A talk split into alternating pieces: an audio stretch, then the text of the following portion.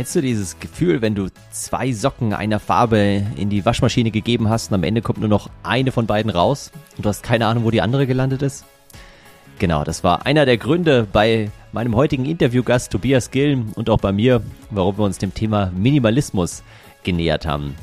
Tobias hat sogar ein Buch darüber geschrieben, das heißt die Minimalismusformel und genau darüber werden wir gleich im Interview sprechen. Damit herzlich willkommen zur Folge 47 meines Podcasts 52 Wege zum Erfolg. Wir nähern uns wirklich rapide dem Ende, aber lass uns nochmal die letzten Folgen gemeinsam genießen und heute durfte ich echt auch wieder einiges lernen zum Thema Minimalismus. Also, lass uns reinstarten.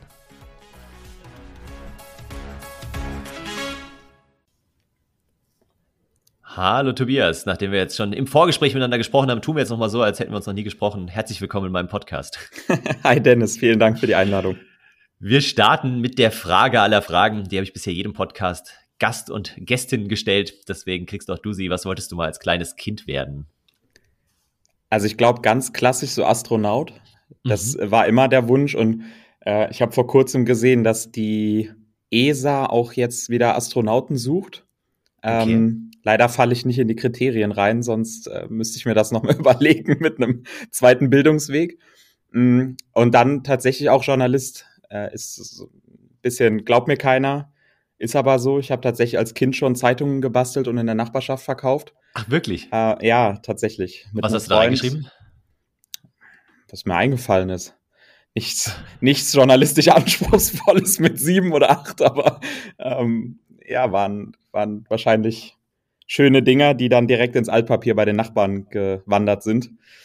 Äh, aber für uns war das eine coole Erfahrung. Wir haben ja, uns dann Kaugummis noch, gekauft im Kiosk. ja, genau, ist doch cool. Ja, ich habe früher irgendwie auf der Straße äh, Obst äh, verkauft, was wir bei unseren Großeltern geerntet haben und dann abends dann ja. die Leute, die von der S-Bahn nach Hause kamen, weiterverkauft haben. Geschäftstüchtig. Also, genau, also die ersten, ersten Gehversuche als Unternehmer. Ähm, ja, erzähl mal, genau, Journalist ist ja ein gutes Stichwort. So seit deiner Kindheit bis heute, was waren so die zwei, drei wichtigsten Stationen und, und was machst du heute beruflich? Äh, die zwei, drei wichtigsten Stationen, ich glaube, eine ist definitiv Hamburg gewesen für mich. Mhm. Äh, ich war drei Monate beim Spiegel in der Hospitanz ähm, und habe da in der Wirtschaftsredaktion von den Besten lernen dürfen. Mhm. Ähm, war prägend für mich, weil ich direkt nach der Schule als, als Freiberufler los bin und einfach in eine WG in Hamburg gezogen bin und irgendwie da meinen Kram auf die Reihe kriegen musste. Äh, das war erstmal beruflich natürlich sehr spannend, aber auch persönlich eine große Sache für mich damals. Ja. Ähm, das war extrem wichtig für mich im, im Nachhinein. Und das andere ist, glaube ich, die Freiberuflichkeit als solche, äh, die mich sehr stark geprägt hat. Also dieses Konzept, dass ich ähm, selber meinen Tag gestalten kann mhm. und oder muss, je nachdem, wie der Tag gerade so läuft. äh, das ist, sind schon gute Learnings gewesen, gerade in der, in der Jugend dann. Ich habe mit 15 angefangen, für einen Kölner Stadtanzeiger freiberuflich zu schreiben. Ach krass, okay. Äh, und da ja, muss man dann schon irgendwie gucken, dass man sich selber vermarktet und, und selber natürlich die Aufträge sich ergattert und so. Und ja. glaube ich, sind gute Learnings so fürs Leben gewesen. Und das hat dich ja immer begleitet, so diese Freiberuflichkeit dann, seit du 15 warst, außer der, der kurze ja, Ausflug zum Spiegel, oder? Genau, also das war ja auch, auch keine Festanstellung, das Stimmt. war ja auch nur eine Hospitanz quasi, aber ähm, ich bin äh, tatsächlich noch nie festangestellt gewesen. Ich habe noch keinen einzigen Arbeitsvertrag in meinem Leben unterschrieben, ähm, außer den äh, Geschäftsführer, Gesellschaftervertrag von der GmbH, bei der ich jetzt auch immer noch arbeite. Ähm, ansonsten war ich immer Freiberufler und oder selbstständig. Ja, genau, sag da gerne noch was dazu. Darüber haben wir uns ja auch so ein bisschen kennengelernt, eben über Basic Thinking.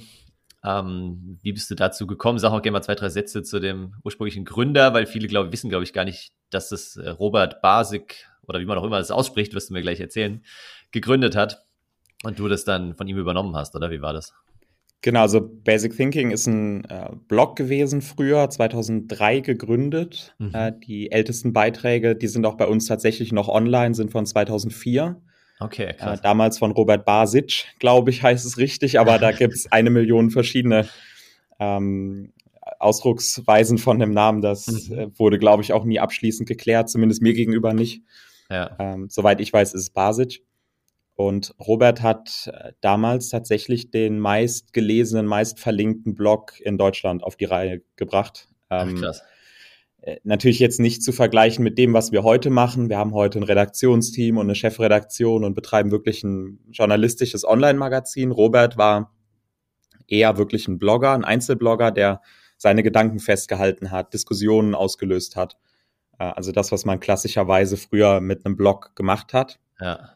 Und äh, Robert ist dann 2009 auf die Idee gekommen, das Ding bei eBay zu verkaufen, was einen irren äh, weltweiten, äh, ein, ein irres weltweites Interesse ausgelöst hat. Okay. Weil erstmal ein Blog war 2009 jetzt, klar, jeder wusste irgendwie, was so ein Blog ist, aber man war eher Zumindest war das mal so meine Erfahrung, so ein Freak, wenn man geblockt hat. Ja. ja in, der, in der Ansicht von der Masse. So, ja. Ist immer noch so, ne?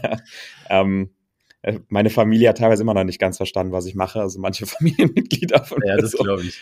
Ähm, ist manchmal, manchmal immer noch außergewöhnlich, vor allem so für die Großelterngeneration. Ja, total. Ähm, ja, und hat es damit dann mit dieser Auktion tatsächlich in alle deutschen Medien geschafft, Spiegel, Bild und mhm. alle anderen, äh, aber auch international, Washington Post, TechCrunch, haben Ach, alle über dieses Ding berichtet äh, weil es eine irre Geschichte war. Das meistverlinkte Blog oder in Deutschland und eines der meistverlinkten Blogs der Welt wird ja. einfach versteigert. So, das, war, das, ist eine total wilde Sache gewesen und ähm, hat dann knappe 50.000 Euro gebracht auch, das Ding. Okay.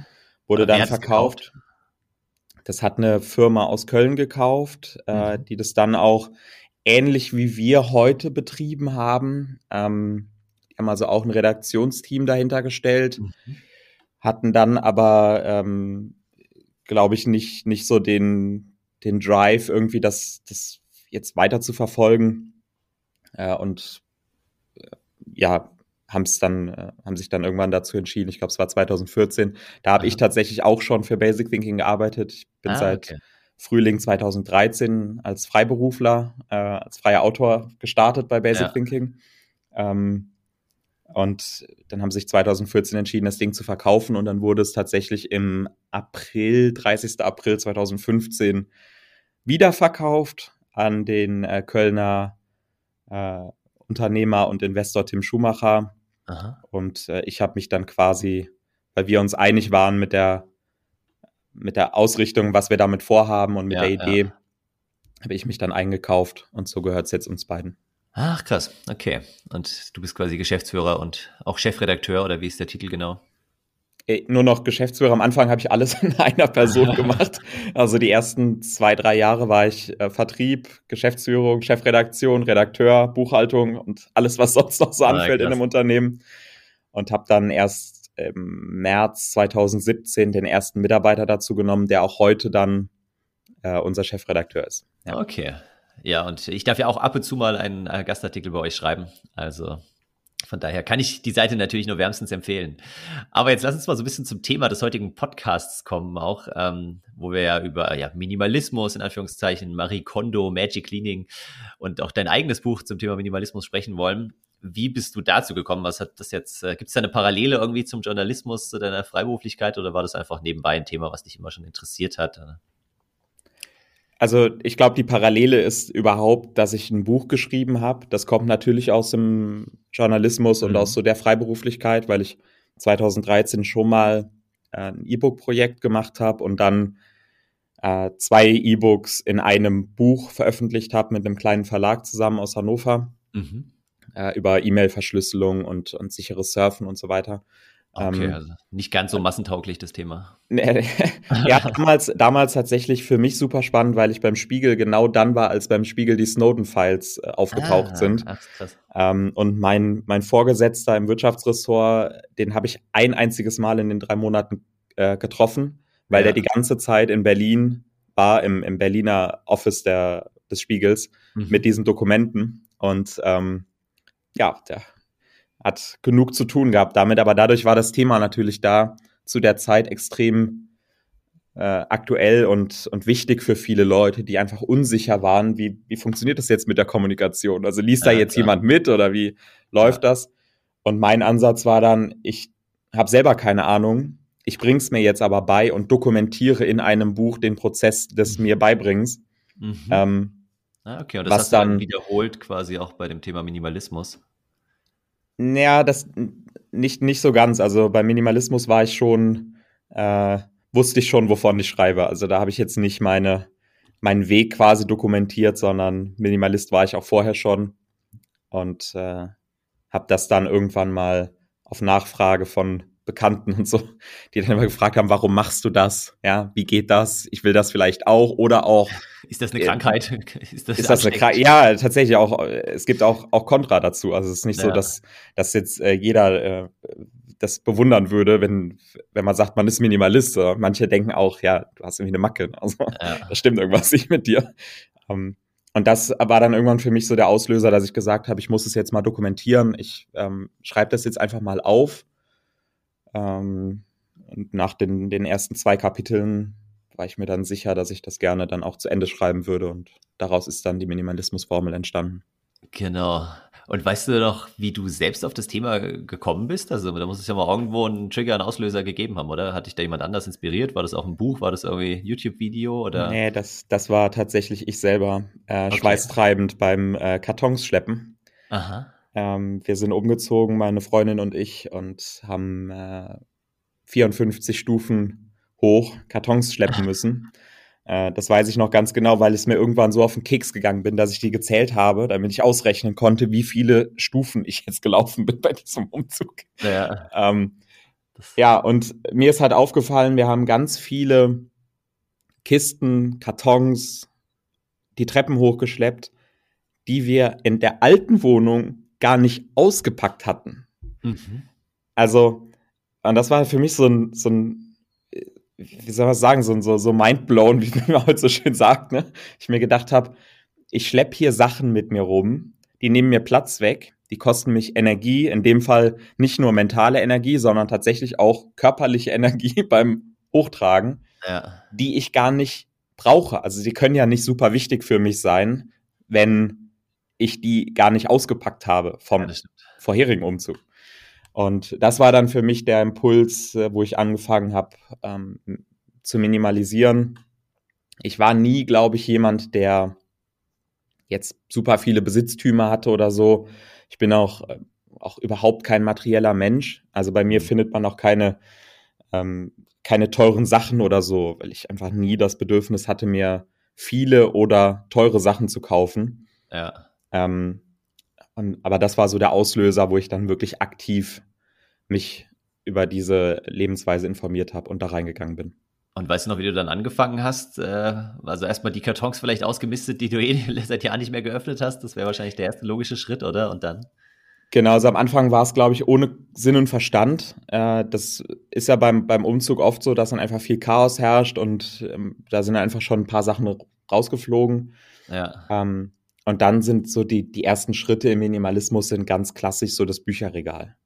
Mhm. Bücher, CD, DVD. So, das sind so Sachen, ähm, ich, also ich meine, ich spreche da ja mit dem Richtigen, du hast ja genug Bücher in deinem Leben gelesen. Ja, ja. Ähm, die, ich zum Beispiel lese Bücher in der Regel nicht zweimal. Nee, ich Also vor nicht. allem jetzt, ähm, also Sachbücher vielleicht, wie deins jetzt, aber äh, jetzt irgendwelche Romane oder Fantasy oder so, das lese ich nicht zweimal. Wenn ich weiß, wie die Geschichte ausgeht, weiß ich, wie die Geschichte ausgeht. das, das ist, das, Lies dann vielleicht später nochmal, wenn du Alzheimer hast oder so, ja. Ja, oder wenn wenn wenn es wirklich äh, ganz lang her ist oder so, aber dann kaufe ich es mir neu. Ja, das, ja, also dann, ja. da würde ich nie auf die Idee kommen zu, zu denken, so, ich gehe jetzt mal in mein Bücherregal und guck mal, was habe ich schon mal gelesen? Was könnte ich jetzt noch mal lesen? Das macht ja keiner. Also glaube ich zumindest zumindest machen es wenige Leute. Ja, genau. Ich glaube, es gibt so ein paar Klassiker, die, die kann man genau. auch nach einigen Jahren noch mal lesen. Aber das sind halt wirklich so irgendwie zehn Bücher und den ganzen Rest genau. gebe ich dir recht. Ja. Und, und das andere sind natürlich so CDs. Ähm, klar, es gibt Menschen, die haben noch CD-Player zu Hause und oder im Radio, im, im, Autoradio jetzt, äh, dass man da vielleicht CDs hört.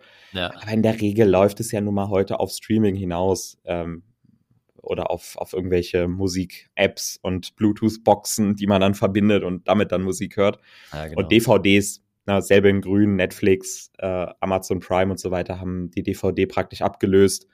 Äh, es gibt sicher, sicher noch viele Leute, die einen DVD-Player haben, aber es wird auch immer weniger, der, ja. der DVD-Umsatz. Ja, deswegen kann man damit eigentlich super ja. anfangen, um die ersten Schritte zu gehen.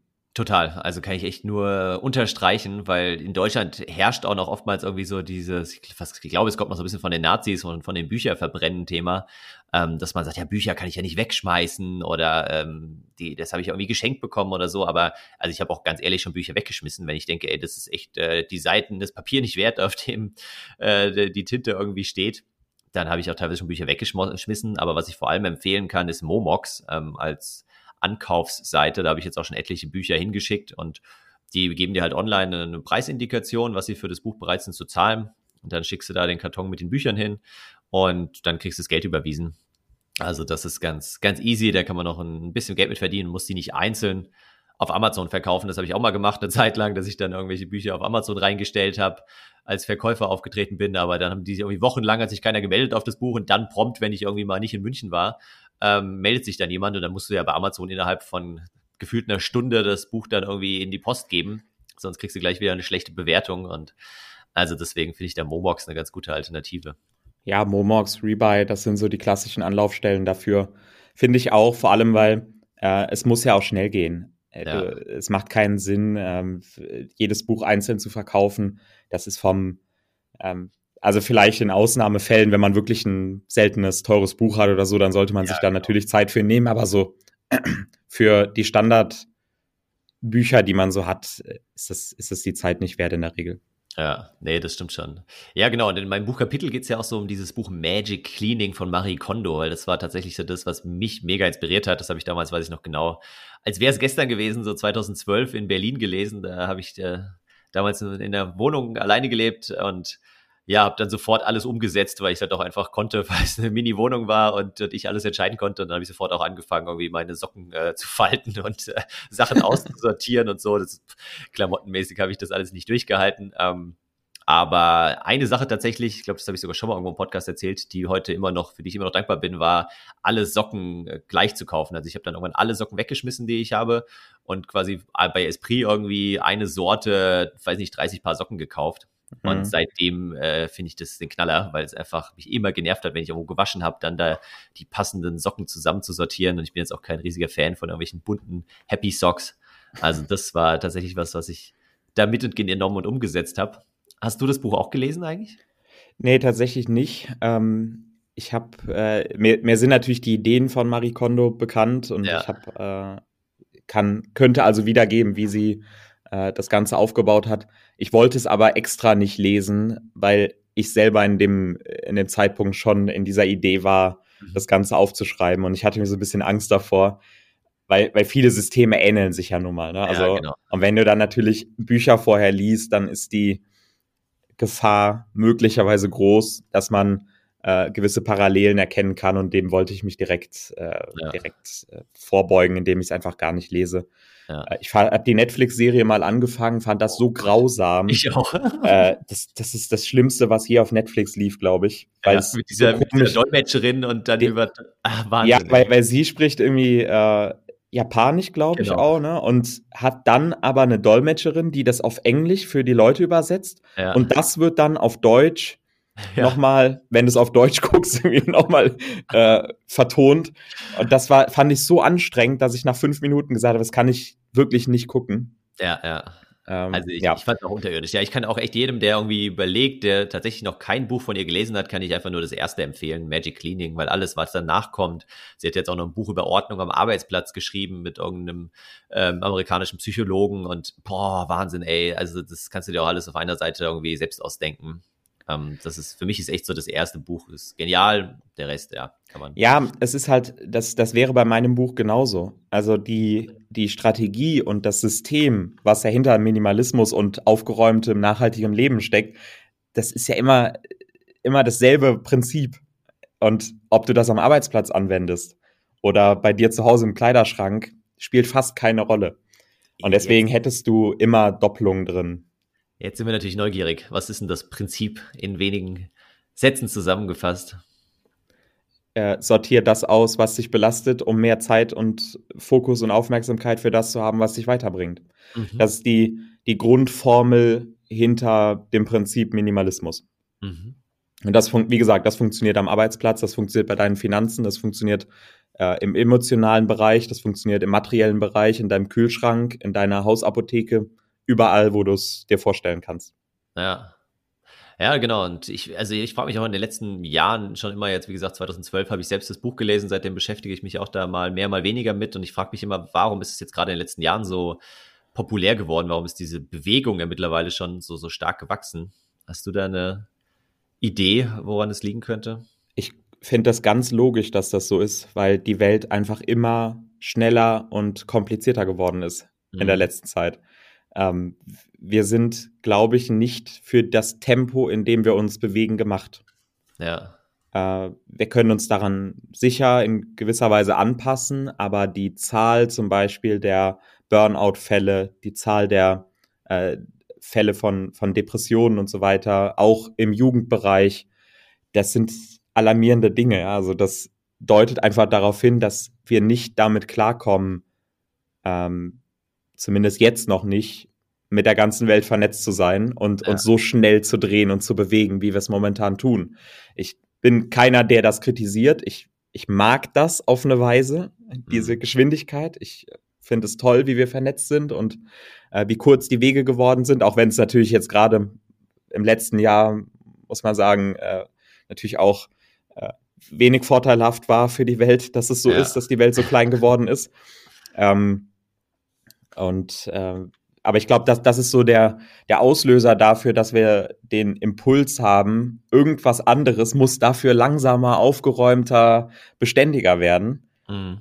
Und deswegen ist das Thema Minimalismus so nach oben ge, gepoppt in den letzten Jahren. Ja, es ist so eine, so eine Sehnsucht nach, nach Ordnung, Struktur, glaube ich auch, gell? Wie ja, du sagst, korrekt. weil halt alles immer komplexer um uns herum wird, sich alles immer schneller dreht und wir vieles halt gar nicht mehr nachvollziehen können. Ich meine, das ist ja, ja auch äh, immer diese interessante Definition zwischen kompliziert und komplex. Kompliziert sind halt Dinge wie ein Flugzeug zu bauen, das ist mega kompliziert, das könnte jetzt keiner von uns beiden, aber man kann das lernen, da gibt es gewisse Prozesse, aber was ja heute um uns herum passiert, ist ja hochkomplex und genauso jetzt auch Corona. Ähm, gibt es ja keine einfachen Patentrezepte, auch wenn die sich immer alle wünschen, weshalb ja auch Donald Trump irgendwie so populär war in den letzten Jahren, weil er halt einfach mit einfachen Formeln versucht hat, die Welt zu erklären. Aber so einfach ist es halt leider nicht. Und ich glaube auch, dass da diese Minimalismusbewegung eben genau ansetzt und sagt, ja, okay, wenn schon alles um uns herum sich so schnell dreht, dann versuchen wir wenigstens bei uns zu Hause so ein bisschen äh, die Dinge zu reduzieren, Kleiderschrank zu reduzieren, Lebensmittel zu reduzieren, alles Mögliche. Ja. Also. Okay, und deine Freundin hat das so mitgemacht, mitgetragen oder wie hat sie darauf reagiert damals? Oder war sie auch schon selbst Minimalistin? Nee, meine Freundin war, war keine Minimalistin vorher, ist es auch nach wie vor nicht. Aber jetzt auch kein super unordentlicher Mensch oder kein, kein Mensch, der jetzt super viele Besitztümer hat. Ja. Ähm, von daher haben wir eigentlich sehr gut Kompromisse gefunden. Ähm, sicher die ein oder andere Diskussion geführt, äh, weil es natürlich schon es ist schon ähm, Potenzial für, für, für Streitigkeiten in einer Beziehung. Ja, schon, also wenn ja, du, wollte ich mich kurz darauf eingehen, das kann ich klar. nicht bestätigen. ja, wenn, wenn, wenn einer von den beiden auf einmal anfängt, so alles wegzuschmeißen und der andere denkt sich so, was passiert hier gerade? Äh, also da brauchst schon, zumindest ist das jetzt meine Erfahrung aus den letzten Jahren, viel Kommunikation, viel erklären, warum ist das für mich wichtig, dass ich das wegschmeiße ja. und dass wir vielleicht jetzt nicht in gleichem Maße neue Sachen wieder zukaufen, ähm, aber das haben wir echt gut hingekriegt. Also ich bin, ich bin aber auch keiner, der jetzt Minimalismus so extrem durchzieht. Äh, also ich bin, bin keiner, der mit 100 Teilen lebt. Also ja. so darf man sich das nicht vorstellen, sondern äh, ich habe schon einen, einen guten Teil an Besitztümern, äh, der auch ausreicht. Und ich habe auch sicher nicht alles bis ins letzte Detail äh, durchminimalisiert. Ähm, das heißt, wenn du so aus Facebook-Gruppen die, die Hardcore-Minimalisten äh, bei, bei mir ins Haus lässt, die ja. wahrscheinlich trotzdem im Kopf schütteln, ja. ja genau. Äh, genauso ja, natürlich jemand, der nicht minimalistisch lebt, wenn der zu mir ins Haus kommt, dann denkt er, krass, wie aufgeräumt und, und ist, ist das hier und wie wenig Zeug hat der. Ähm, ja. Also ich bin so irgendwo dazwischen in dieser Ebene und von daher ist es, ist, glaube ich, dann nochmal was anderes. Wenn du es jetzt wirklich durchziehst, hätten wir auch viel mehr Streit. Äh, nicht ja, nur von meiner Seite, sondern auch von ihr. Sie würde auch sagen, mal, so will ich das nicht. Ne? Ja. Nee, kann, also kann ich gut nachvollziehen. Das ist auch genauso, wie, wie ich es lebe, auch mit meiner Freundin gemeinsam und was auch, glaube ich, gesund ist langfristig, weil auch da, wie bei allem, wenn man es irgendwie zu extrem betreibt, glaube ich, dann, dann wird es halt auch irgendwie anstrengend und ähm, ja, dann ist es schon eher eine Religion. Man versucht dann andere Leute da wieder irgendwie zu beeinflussen. Aber wenn man da so für sich seinen, seinen Weg gefunden hat, ist es cool. Ähm, du hast gerade vom Kleiderschrank gesprochen und du hast ja auch jede Menge YouTube-Videos eben, falls ihr, liebe Hörerinnen und Hörer, da noch tiefer einsteigen wollt, schaut doch gerne mal bei YouTube nach Tobias Gillen und die Minimalismus-Formel. Ähm, aber verrat doch schon mal so, so Top 3 Tipps. Wir haben ja vorhin schon über Bücher und so gesprochen. Was sind denn die Top 3 Tipps für den minimalistischen Kleiderschrank? Weil wenn ich hier so meinen eigenen anschaue, dann könnte ich da auch mal wieder aufräumen, glaube ich. Also ich glaube, das, das erste ist, äh, wie du eben schon gesagt hast, die Socken mhm. hält unfassbar auf, Socken zu sortieren. Ja. Äh, ist aber totaler Quatsch, weil wenn du, außer, wie du eben gesagt hast, wenn du so ein richtiger Fan von fancy Socken bist, dann ist das was anderes. Ja, dann kannst du das nicht machen. Aber der normal, äh, der normale Durchschnittsmensch, der hat wahrscheinlich, würde mal sagen, schwarze Socken, vielleicht ein paar dunkelblaue, ja. vielleicht ein paar dunkelgraue, je nach Anzug, je nachdem, was man vielleicht braucht. Aber man kann es runterbrechen auf, du brauchst dunkle Socken. So. Ja. Ähm, in meinem Fall, genau wie in deinem, besteht das daraus, dass ich mir einfach unzählige Paar schwarze Socken gekauft habe. Äh, unzählige stimmt nicht ganz, sondern ist schon, schon abgezählt, schon kalkuliert. Aber ich habe einfach genügend schwarze Socken, dass immer schwarze Socken da sind und dass, wenn gewaschen wird, einfach random zwei Paar oder zwei, zwei Stück genommen werden können, können zum Paar gemacht werden. So. Genau. Spart, das, äh, spart einfach Zeit. Der, der Socken-Podcast wird der Titel. Ähm. also ich habe das mal ausgerechnet in meinem Buch, wie viel Zeit man verschwendet mit Socken sortieren und Kleider suchen und so. Ja. Und da kommen unfassbare Zahlen. Das kann jeder mal ausrechnen. Da kann er mal überlegen, wie, wie lange sortierst du Socken pro Woche? Ja. Rechnest du das mal 52 und mal, ich sag mal 60, 65 oder so. Ja. Dann weißt du ungefähr, wie viel Lebenszeit du damit verbringst, Socken zu sortieren. Ja, plus die Nerven, die man da verliert, genau, weil man sich plus die Nerven, wenn, einer, oh Mist, jetzt habe ich den einen grauen Socken nicht mitgewaschen. Ja, jetzt oder wenn eine fehlt auf einmal. Ja, wenn genau. weißt du, du weißt, du hast alle reingetan in die Waschmaschine, aber es kommen nicht alle raus. Da kannst du verrückt werden. ähm, genauso mit dem Kleidersuchen. Das wäre jetzt so der zweite Tipp. Ähm, mhm. auch sicher nicht für jeden gültig, aber das ist auch was, was ich in meinem Buch und in allem, was ich zum Mini Thema Minimalismus kommuniziere, ähm, immer Minimalismus ist nicht für jeden gleich. Es gibt keinen allgemeingültigen Minimalismus. Also was ich hier erzähle oder in meinem Buch schildere oder was andere Minimalisten in ihren Büchern oder in ihren Podcasts oder was sagen, ja. muss nicht unbedingt für dich, in dem Fall spreche ich jetzt den oder die Hörer, Hörerin an, ja. gelten, sondern das sind persönliche Sachen. Und in meinem Fall ist es zum Beispiel T-Shirts. Ist auch so ein, so ein Ding. Mhm. Äh, ich habe einfach dieselben T-Shirts. Okay. äh, und ziehe jeden Tag dasselbe T-Shirt an. Ah, das Ganz schlicht, dunkelblau. Ja. Äh, passt zu, zu allem im Grunde. Ich kann zu, zu jeder Hose, die ich besitze, ob kurz oder lang, kann ich dieses T-Shirt anziehen und kann damit aus dem Haus gehen. Ja. Äh, spart mir Zeit, spart mir, wie Zuckerberg das ja auch macht, einfach unnötige Entscheidungen, die man so trifft. Ähm, das ist der zweite Tipp. Und der dritte Tipp ist, glaube ich, so einfach mal zu überlegen, ähm, was man wirklich braucht vom Kleiderschrank. Das klingt jetzt ein bisschen blöd. Ich mache es auch ein bisschen konkreter. Mhm. Wenn man schon mal in Urlaub geflogen ist, dann mal fünf Tage Mallorca und zwei Koffer mit hatte, dann ist einem schon mal aufgefallen, ja, wie stark man überschätzt, wie viel Kleidung man eigentlich braucht. So viel ist das gar nicht. Ja. Und wenn man den Kleiderschrank dann wirklich mal analytisch auseinander nimmt und guckt, was hatte ich jetzt eigentlich zum Beispiel in den letzten sechs Monaten an? Ja. Das ist erschreckend wenig. Ja, da äh, gleich eine neue Startup-Idee. Vielleicht können wir das im Nachgang nochmal diskutieren und umsetzen. Ich habe nämlich meiner Freundin letztens auch schon gepitcht. Ähm, ich wollte, würde so einen Chip gerne entwickeln, weil sie auch mal sagt, nee, nee, das brauche ich alles, das brauche ich alles. Und dann habe ich gesagt, ja, es wäre doch mal mega cool, so einen kleinen Chip, den du irgendwie in die Bluse, in das T-Shirt, in die Hose, was auch immer einbauen kannst. Und dann schaust du das einfach mal an, drei, vier Monate. Und danach siehst du mal, was du alles nicht getragen hast, was du irgendwie jede Woche dreimal getragen hast und das wieder gewaschen wurde. Also muss, ich noch ein bisschen aus, ausfeilen, die Idee, aber das wäre schon mal cool, um so einen Status quo zu erheben. weil das geht mir auch so, ja. Da liegen Pullover in meinem Schrank, die ich wahrscheinlich seit zwei Jahren nicht anhatte.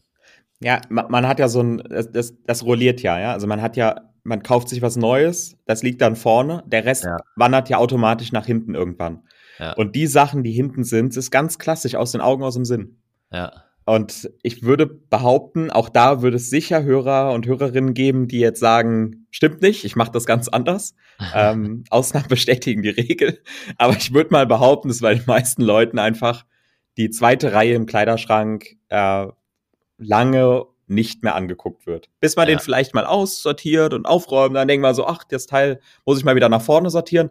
Aber grundsätzlich wandert alles immer weiter nach hinten. Ja. Ähm, ja, das stimmt. Da, in der da kann man viel rausholen. Dann LIFO, gell? Last in, first out. Wie ja. in, der, in der Logistik. Ja. ja. Ja, cool. Damit sind wir auch schon fast am Ende leider angelangt. Ich habe gerade auf die Zeit geguckt und habe ganz die, die Zeit vergessen. Aber noch so ein paar minimalistische Fragen zum Abschluss. Wir haben ja im Vorgespräch schon kurz über deine App-Nutzung gesprochen und du hast gesagt, eigentlich hast du gar keine äh, richtigen Apps oder nutzt auch nicht so viele Apps und vor allem keine neuen, die du empfehlen kannst. Das stimmt, oder? Ja, das stimmt. Ich, also ich nutze schon Apps, aber ich bin jetzt keiner, der so wahnsinnig viele Apps äh, austestet und so. Ich bin aber auch keiner, kein, kein Produktivitäts- äh, Junkie, der so immer neue Produktivitätshacks sucht. Ich ja. äh, mag Notion zum Beispiel sehr gerne, so als ähm, Datenbank für alles Mögliche, was ich so, was mir so in den Kopf kommt. Ähm, ich mag Fantastical als Kalender. Fantastical, ah, okay. Ähm, ist eine Kombination aus Kalender und To-Do-Liste. Lässt sich, ich bin, bin klassischer Apple-Jünger, lässt sich mhm. bei Apple zum Beispiel super mit iCloud synchronisieren. Das heißt, ich habe meine iCloud-Erinnerung und meinen iCloud-Kalender in einer App, was ja, mir cool. es ermöglicht, mir einen Tagesablauf äh, wirklich zu planen, der nicht nur aus den Terminen besteht, sondern auch zwischendrin aus den To-Dos. Mhm. Ähm, das ist das. Ich mag, ich gucke gerade mal, mal parallel auf, auf mein Handy. Es ist wirklich nicht so viel. Also. Nee, aber ich glaube, also Fantastic ist schon mal ein cooler Tipp und Notion will ich auf jeden Fall auch nochmal bestätigen. Damit arbeite ich auch immer mehr in den letzten Wochen, Monaten. Habe da jetzt auch mein eigenes CRM, meine To-Do-Liste oder ja, so, also längerfristige To-Do-Liste, sage ich mal, auch angelegt. Und ähm, also das ist echt sehr, sehr mächtig, was man da alles mitmachen kann. Ich habe noch eine Just Watch. Just ist, Watch, okay. Was Just ist Watch ist cool. Wenn du einen Tipp bekommst, kriegt man ja immer häufiger so, guck dir mal die und die Serie oder dir du ja, den Film ja. an. Dann weißt du ja nie, wo finde ich den eigentlich. Und Just Watch hat eine Datenbank, dass jedes, jedes, jeder, jeder Film, jede TV-Serie, alles drin. Ach krass. Und da gibst du den Namen ein und dann sagt er dir, da und da kannst du streamen, da und da kannst du es kaufen. Ah, okay. äh, Gerade wenn man seine DVDs minimalisiert hat und jetzt alle weg sind, ist das ein wirklicher Zeitsparer. Ja, das ist ein guter Tipp. Ja. Das äh, klingt sehr gut. Ja, sehr schön. Dann kommen wir mal zu deinen Büchern. Also, du hast ja nicht alle, äh, so wie ich es verstanden habe, aussortiert und weggeschmissen oder verkauft, sondern ein paar behalten. Was war denn so eins, was du auf jeden Fall behalten hast, wo du sagst, boah, das war eins, das hat mich schon geprägt. Jetzt bitte nicht meins nennen, natürlich. Aber so eins, was du irgendwie mehrfach schon gelesen hast vielleicht oder was dich wirklich beeinflusst hat in deinem Leben. Ja, ich habe es dir im Vorgespräch schon gesagt, ich habe dein Buch tatsächlich auch schon zweimal gelesen. Ähm, genau, deswegen sage ich. und, und auch vor kurzem noch empfohlen, das habe ich auch eben schon erzählt. Also, äh, aber äh, das, das wäre jetzt zu, äh, zu klassisch, wenn das ich das Geld ist unterwegs würde. zu dir, das äh, müsste gleich überwiesen werden. Ja. ja, ja, in Bitcoin bitte, ne, weißt du Bescheid. Ja, klar. Das ist momentan, momentan die heiße Ware. Wobei, je nachdem, wann du den Podcast dann veröffentlichst, ähm, kann es sein, dass das ja schon wieder veraltet ist, ist schon wieder oh, abgestürzt ist alles. Ja, schauen wir mal. nee, ich glaube, das äh, behalten habe ich die Bücher tatsächlich auch nicht, ähm, aber die äh, beiden Bücher von Rolf äh, Dobelli, haben mir wahnsinnig viel gebracht. Habe ich sehr früh gelesen in der, ich will jetzt nicht sagen in der Jugend, so in der im, im Übergang von Jugend zum Erwachsenenalter. Ja. ähm, also Kunst des klaren Denkens und ähm, des klugen Handelns. Des äh, klugen Handelns heißt das andere, naja. Also jedenfalls die, die beiden mit den äh, das sind auch Denkanstöße, ich weiß gar nicht mehr, wie viele es sind, auch, auch 50 oder auch 52, ja. ja. ähm, da sind wir wieder bei deinem Buch dann. Genau die äh, finde ich extrem gut, weil es auch, ich, ich mag diesen Stil, also ich mag das auch, wie dein Buch aufgebaut ist, dass man drei, vier Seiten hat, einen Impuls, ein Learning, irgendeine Studie, die er ja auch immer mit da reinbringt, irgendein ja. Denkfehler. aufnimmt, drüber nachdenkt, Buch zumacht, schlaf, schlafen geht. So. Ja, und ja. Das, das verarbeiten kann. Ähm, ich lese auch gerne Bücher, die sehr in die Tiefe gehen, aber die beiden Bücher haben mich besonders beeindruckt. Irgendwie. Na, cool. Ja, ja. nee, nehme ich gerne auch mit in die Show Notes auf. Zum Abschluss noch so ein Tipp, Ratschlag, äh, irgendwas, ein Lebensmotto, was auch immer du gerne loswerden möchtest. Gibt es da irgendwas, was dich äh, geprägt hat, beeinflusst und du mit meinen Hörerinnen und Hörern gerne teilen willst? Ach, das sind immer so Fragen, das, das fällt mir dann in, in zwei Stunden, denke ich mir, ja, das wäre gut gewesen. Oder das wäre gut gewesen. Zu, genau. ich, ich kann ja jetzt keinen, es gibt, ich, also ich lebe nicht so nach, nach so einem Lebensmotto oder so. Das könnte ich nicht behaupten. Habe ich noch nie gehabt. Und ähm, ich versuche dankbar zu sein äh, für vieles, weil mir immer wieder auffällt, wie schnell man sich über Dinge ärgert und aufregt ja. die, wenn man sie in Perspektive zum Rest seines Lebens setzt, gar nicht so schlimm sind. Äh, fällt jetzt gerade in der Corona-Krise einfach wieder extrem auf, wie schnell man sich über Quatsch ärgert und auf ja. der anderen Seite aber einfach anerkennen muss, man ist gesund, die Familie ist bisher gesund, dreimal auf Holz klopfen und ähm, man hat irgendwie einen Job, den man von zu Hause ausüben kann. Und wenn man das mal in Perspektive setzt, ja, zu Menschen, die momentan in Krankenhäusern arbeiten, die alles geben seit einem Jahr, um äh, uns zu helfen, dann da, da, da, da werden viele Dinge total unwichtig, die einem so äh, Ärger und Aufmerksamkeit kosten. Ja. Das versuche ich eigentlich immer. Muss man sich aber aktiv dran erinnern. Also es ist eine Übungssache. Ich bin da auch kein Experte, kein Profi drin. Ich versuche es nur immer wieder dann, wenn ich mich wirklich ärgere oder über irgendwas enttäuscht oder traurig bin, einfach mal zu fragen, mal, wie geht's eigentlich anderen Leuten gerade? Also, ja. Dann ähm, relativiert sich vieles und dann ist man wieder dankbar für, für das, was man hat. Sehr schönes Schlusswort, Tobias. Dann gib gerne nochmal an, wo meine Hörerinnen und Hörer mit dir in Kontakt treten können. Du bist ja auf diversen Kanälen vertreten, aber wo erreichen sie dich am besten? Wo kommunizierst du am liebsten? Also ich glaube, auf meiner Website tobiasgillen.de sind, sind alle Social Media Links, ähm, die, die man so braucht. Ähm, ich heiße auch überall in allen Netzwerken so. Nur bei Clubhouse habe ich mich nicht angemeldet. Ah, äh, doch, habe ich wohl, aber nutze ich nicht. Also bitte da nicht. Ich werde keine, ja. keine Audio-Talks bei Clubhouse halten. Aber Instagram, Twitter, Facebook kann man mich da finden. Ähm, und ja, nicht, nicht die aktivsten Profile. Auch das versuche ich zu minimalisieren. Aber ich, ich antworte dann doch innerhalb von ein paar Tagen immer. Sehr schön. Dann danke dir für deine Zeit, danke dir für das tolle Interview und mach's gut. Bis bald. Vielen Dank für die Einladung, war, war toll. Dankeschön. Ja, Dankbarkeit finde ich ein sehr schönes Stichwort zum Schluss. Ich bin super dankbar für das Gespräch mit Tobias. Bin echt super dankbar auch, dass der Podcast bisher so gut angenommen wird und ich freue mich natürlich, wenn noch viel, viel mehr Hörerinnen und Hörer den Podcast hören. Ob als Begleitung zu meinem Buch oder einfach solo. Ähm, ich glaube, es sind immer ganz inspirierende Ideen dabei. Und in dem Sinne würde ich mich freuen, wenn du den Podcast weiterempfiehlst, wenn du vielleicht die Folge jetzt an eine Freundin, an einen Freund weiterleitest und mir eine positive Rezension bei iTunes hinterlässt. Ansonsten wünsche ich dir erstmal eine ja, produktive, inspirierende Woche. Ich freue mich schon, wenn wir uns nächste Woche zur Folge 48 wiederhören. Und bis dahin, bleib inspiriert, mach's gut.